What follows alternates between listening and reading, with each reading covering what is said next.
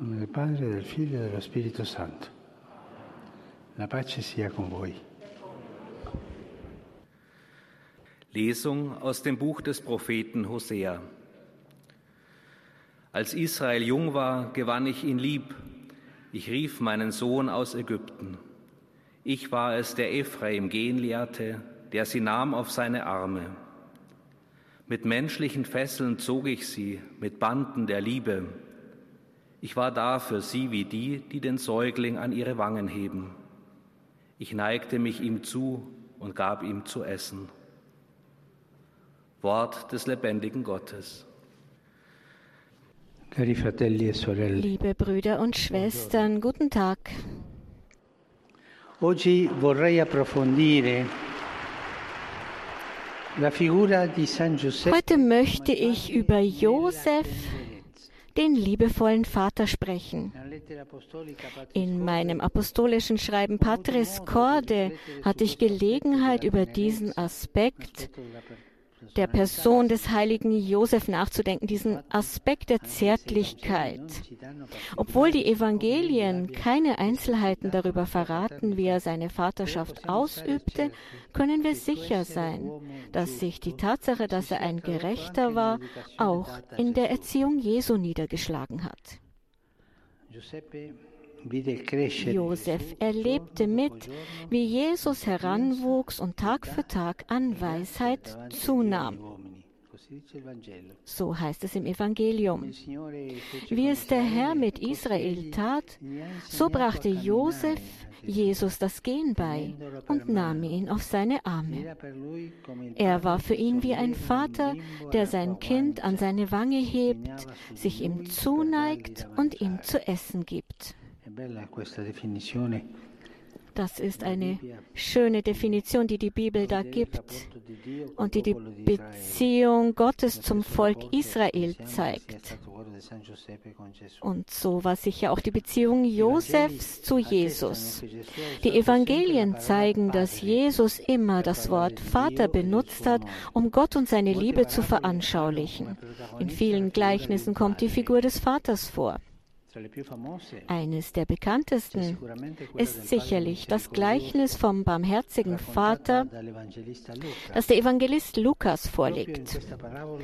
Dieses Gleichnis betont nicht nur die Erfahrung von Sünde und Vergebung, sondern auch die Art und Weise, wie die Vergebung dem Menschen zuteil wird, der Unrecht getan hat. Im Text heißt es, der Vater sah ihn schon von weitem kommen.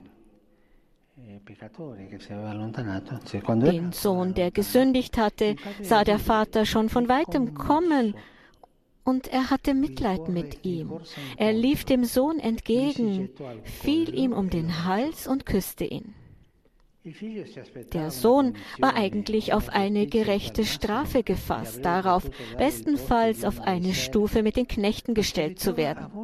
Doch stattdessen wurde er von seinem Vater umarmt. Zärtlichkeit ist etwas, das größer ist als die Logik der Welt. Es ist eine unerwartete Art und Weise, Gerechtigkeit zu üben.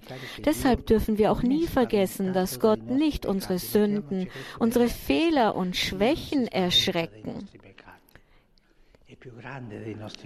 Gott ist größer als unsere Sünde. Er ist ein Vater, der zärtlich ist und unsere Sünden, unsere Schwächen können ihn nicht erschrecken, sondern was ihn erschreckt, ist die Verschlossenheit unserer Herzen. Das tut ihm weh, unser mangelnder Glaube an seine Liebe.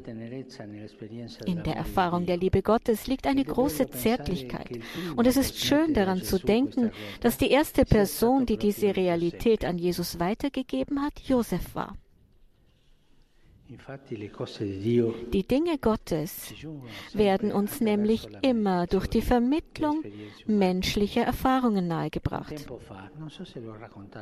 Vor einiger Zeit, ich weiß nicht, ob ich das schon erzählt habe,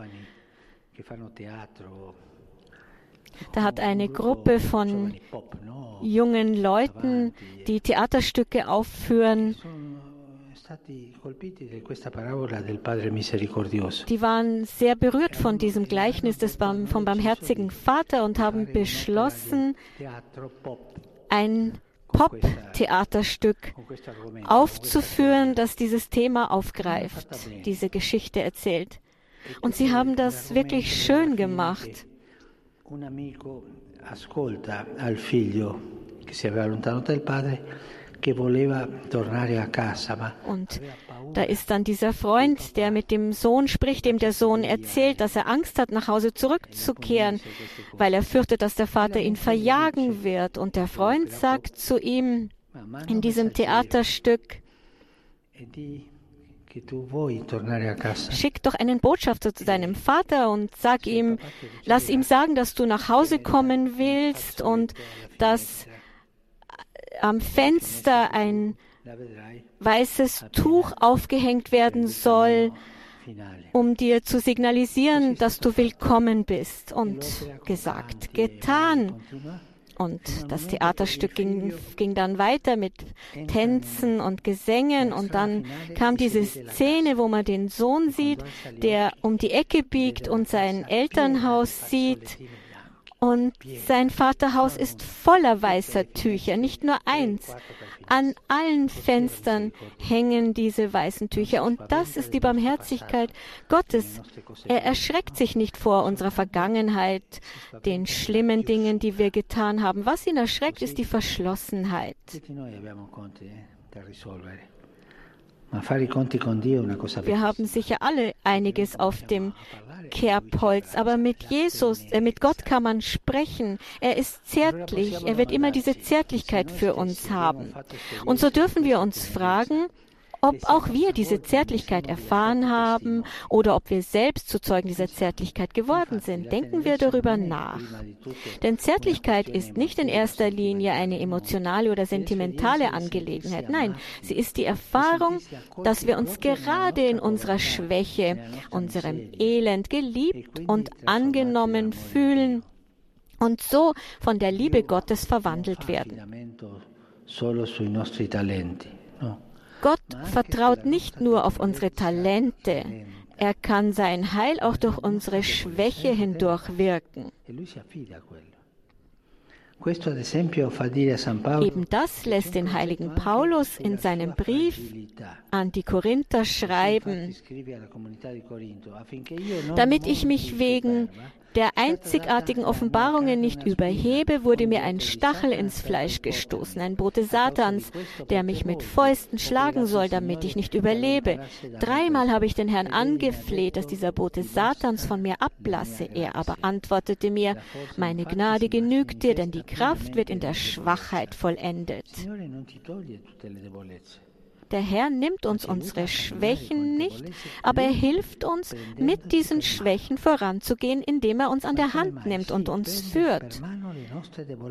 Er nimmt unsere Schwächen an der Hand, uns mit unseren Schwächen. Das ist Zärtlichkeit. Die Erfahrung der Zärtlichkeit besteht darin, die Kraft Gottes gerade in dem Wirken zu sehen, was uns am schwächsten macht. Vorausgesetzt, dass wir uns vom Bösen abwenden, der uns verächtlich auf unsere Schwachheit blicken lässt, während der Heilige Geist sie voll Erbarmen ans Tageslicht bringt. Die Sanftmut ist der beste Weg, um mit dem Schwachen in uns umzugehen. E Denkt an die Krankenpfleger, die Krankenschwester, die die Wunden der Kranken mit Zärtlichkeit berühren, um ihnen nicht weh zu tun. Und das ist dieselbe Zärtlichkeit, die auch Gott hat. Und aus incontrare diesem Grund ist es wichtig, der Barmherzigkeit Gottes zu begegnen, vor allem im Sakrament der Versöhnung, im persönlichen e Gebet und eine Erfahrung von Wahrheit und Sanftmut zu machen. Paradoxerweise kann auch der Böse die Wahrheit sagen. Er ist ein Lügner. per portarne alla bugia. Er lässt die Wahrheit zur Lüge werden. E. Und wenn er dies tut, dann nur, um uns zu verurteilen. Wir wissen jedoch, dass die Wahrheit, die von Gott kommt, uns nicht verurteilt, sondern aufnimmt, umarmt, unterstützt und vergibt. Uns vergibt. Gott vergibt immer. Merkt euch das, vergesst das nie. Gott vergibt immer. Wir werden müde, um Vergebung zu bitten, aber Gott vergibt immer auch die schlimmsten Dinge. Es tut uns also gut, uns an der Vaterschaft des Josef zu orientieren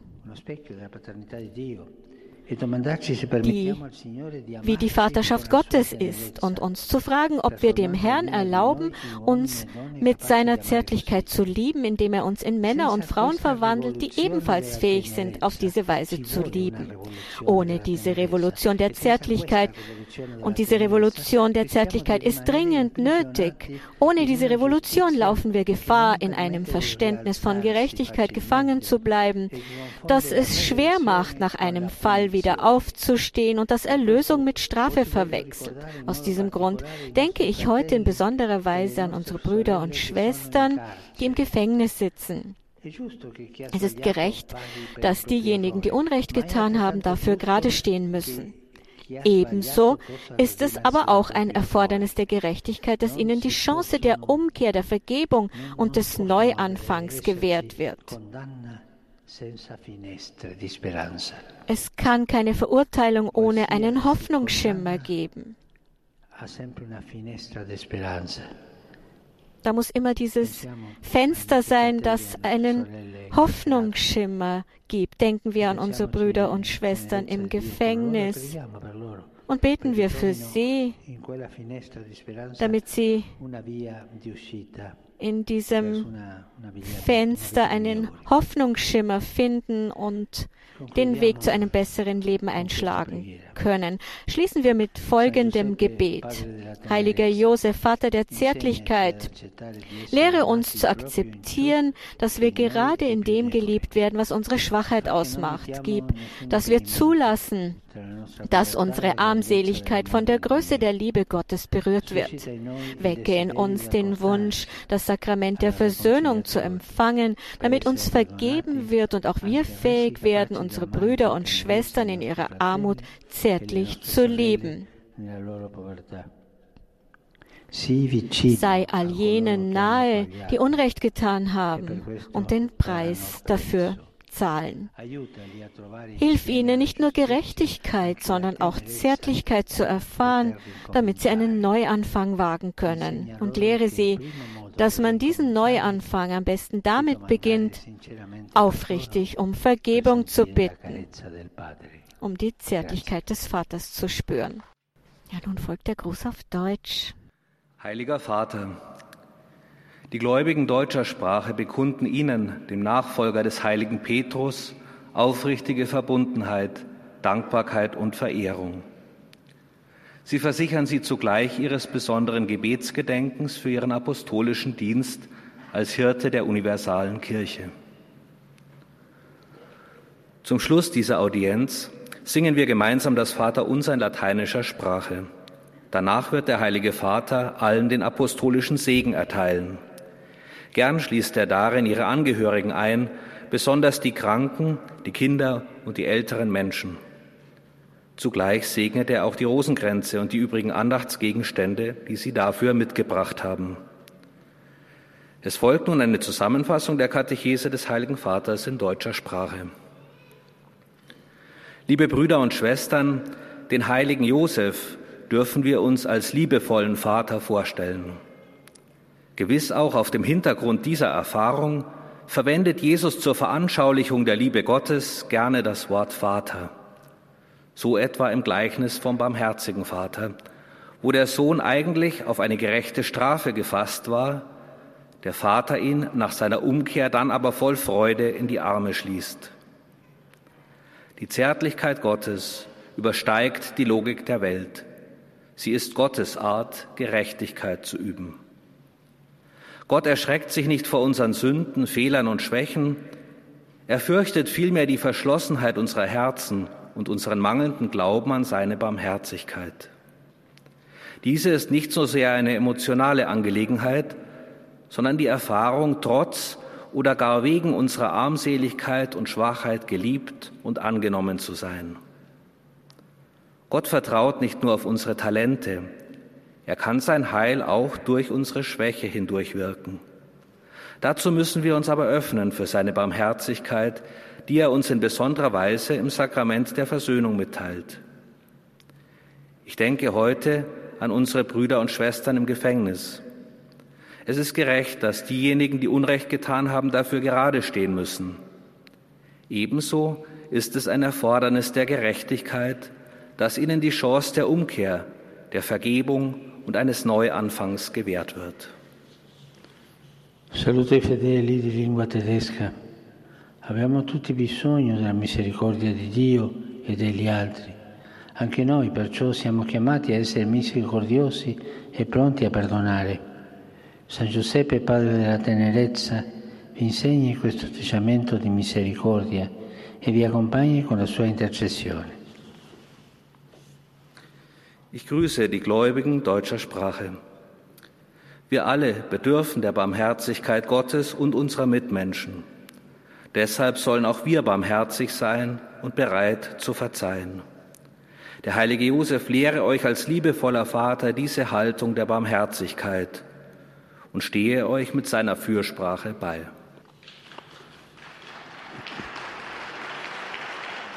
Mio pensiero meine Gedanken gehen an die Bevölkerung der Inseln des Südpazifik-Inselreichs Tonga, die von der Eruption eines Unterseevulkans erschüttert wurden, der viele Zerstörungen angerichtet hat. Ich bin allen Betroffenen nahe und bitte Gott um Erleichterung ihrer Leiden.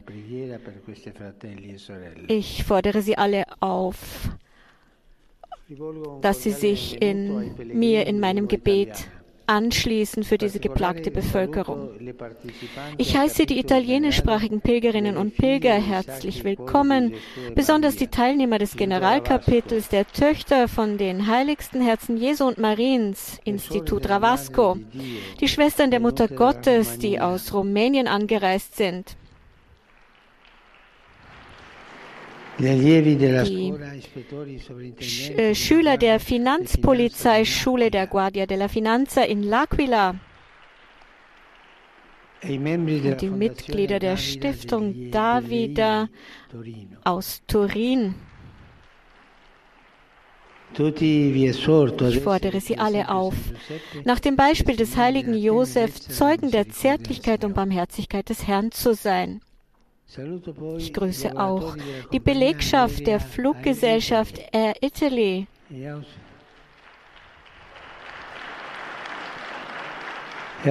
Und hoffe, dass Ihre Arbeitssituation unter Wahrung der Rechte aller, insbesondere der Familien, eine positive Lösung findet. Es ist wichtig, die Arbeitsrechte aller zu gewährleisten. Und abschließend gehen meine Gedanken wie immer in besonderer Weise zu den alten, kranken und jungen Menschen und zu den Neuvermählten. Die Gebetswoche für die Einheit der Christen, die gestern begonnen hat, lädt uns ein, den Herrn eindringlich um die Gabe der vollen Gemeinschaft der Gläubigen zu bitten. Ich segne euch alle.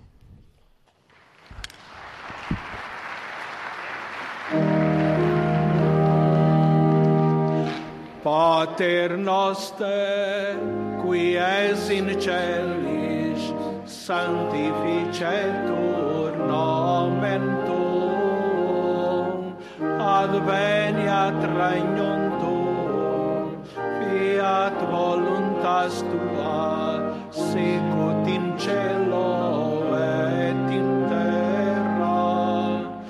Ania nostrum quotidianum